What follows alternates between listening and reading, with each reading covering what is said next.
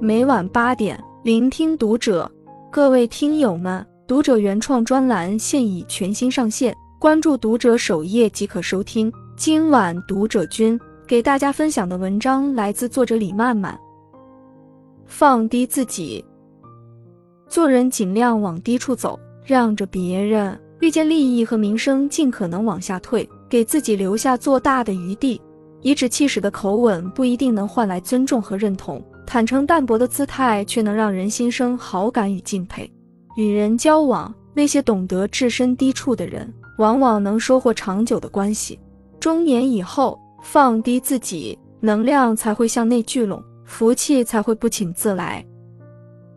一放低音量，以理服人。作家水中鱼在说话不要太老实一书中讲过这样一个故事：一天，一位女士在瓷器店相看了许多套瓷器，也没有中意的款式。店员老王见店里顾客多了起来，便先去招呼其他人了。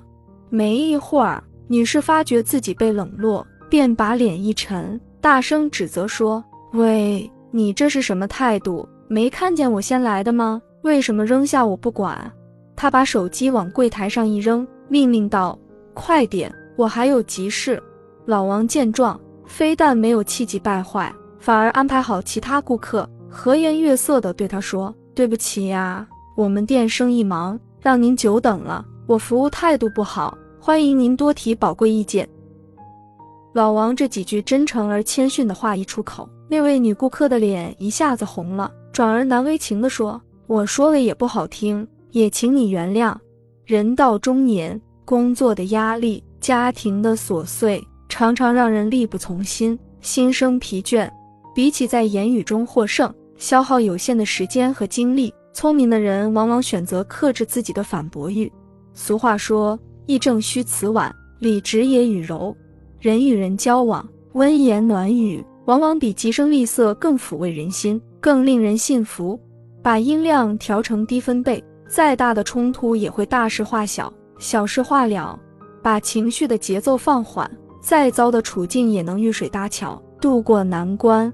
一个人的言语里藏着他的修养和格局，修养越高的人，越能体谅对方的处境，控制音量，妥协退让，凡事留余地，少一些计较，多一些包容，才能把路越走越宽。二，放低姿态。藏锋守拙。莫言从农村青年升为军官后，莫言的父亲就一直告诫他关于矮半头的哲学：做人要谦虚、安静、低调，别张扬，别咋呼，别有一点点成绩就觉得世界盛不下你。生活就像踩高跷，你站得越高，反而越危险；当你站得越低时，能够更加稳定安心。内心富足的人，往往把自己放得很低。用柔软的姿态来成全他人。电视剧《觉醒年代》中，蔡元培为了请陈独秀来北大任教，曾三次登门拜访。第一次见面，陈独秀就找借口拒绝了他。蔡元培似乎早有预料，便劝道：“你不要急于推辞，事出突然，可和亲友在意。我求贤心切，想一心一意请你，想和你一起为中国、为中国教育做点事。”第二次登门时，陈独秀因前一天和好友饮酒畅谈整夜，宿醉歇息，迟迟没有醒来。蔡元培见门窗紧闭，便在陈独秀房间外等待。当时天气极寒，还下着大雪，他没有丝毫抱怨。作为北大校长，蔡元培没有一点架子，他的这份诚心最终打动了陈独秀。等到第三次蔡元培再次冒雪而来时，远远就看见陈独秀打开门帘，烧好暖炉，正坐在椅子上等他。两人相视一笑，达成了默契。作家杏林子曾说：“现代社会昂首阔步、趾高气扬的人比比皆是，然而有资格骄傲却不骄傲的人才真正高贵。年少得意时浮躁张扬，常常陶醉在自我的优越感之中，经历生活的搓磨，才逐渐明白。”骄傲自负只会让自己处处受挫，人心尽失。那些真正厉害的人，从不因身居高位而盛气凌人，也不因才华横溢而沾沾自喜，因为他们明白，谦逊的品行才是行走世间的底气。往后余生，光华内敛、低调谦虚，才能在纷繁复杂的世界里处事周全、游刃有余。三、放低期待，宠辱不惊。作家三毛说：“我们不肯探索自己本身的价值，我们过分看重他人在自己生命里的参与。生活终究是自己的，指望太多是对他人的束缚，更是对自己的伤害。”自媒体人白露的同事前不久向他抱怨道：“真是世态炎凉，人情薄如纸。”原来上个月这位同事的女儿半夜突发心肌炎，被送进了 ICU。手术费加上后续的治疗费用，估计需要二十万。同事一时周转不开，急得不行，只好在凌晨打电话找亲戚朋友们凑一凑。结果有的人干脆不接，有的人好不容易接了电话，还向他诉苦最近生意下滑，手头正紧；还有的人推脱老婆孩子在身边，不方便借钱。最让人心寒的是发小老贺，两人从小一起长大。尽管这些年大家不在一个城市，可还时常保持联系。去年老贺给孩子办升学宴，他还特意发了个大红包表示祝贺。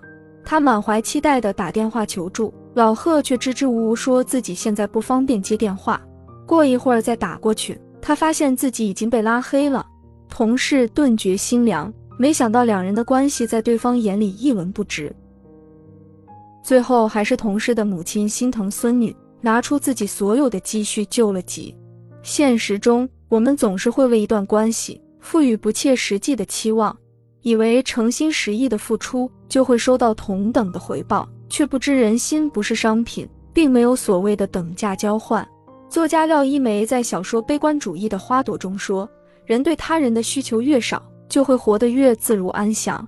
没有人，哪怕他愿意，也不可能完全满足另一个人的需要。”唯一的办法就是令自己适可而止。人到中年，经历了人情冷暖，看清了生活真相，才明白对一个人期待太高，只会被现实击败。与其依赖别人施以援手，不如从自己身上找寻安全感，提升处事能力，修炼从容心境，才能在低谷时获得转机，在绝望中找到出路。当我们内心平和，宠辱不惊。人生无论是一马平川还是跌宕起伏，所见皆是欢愉。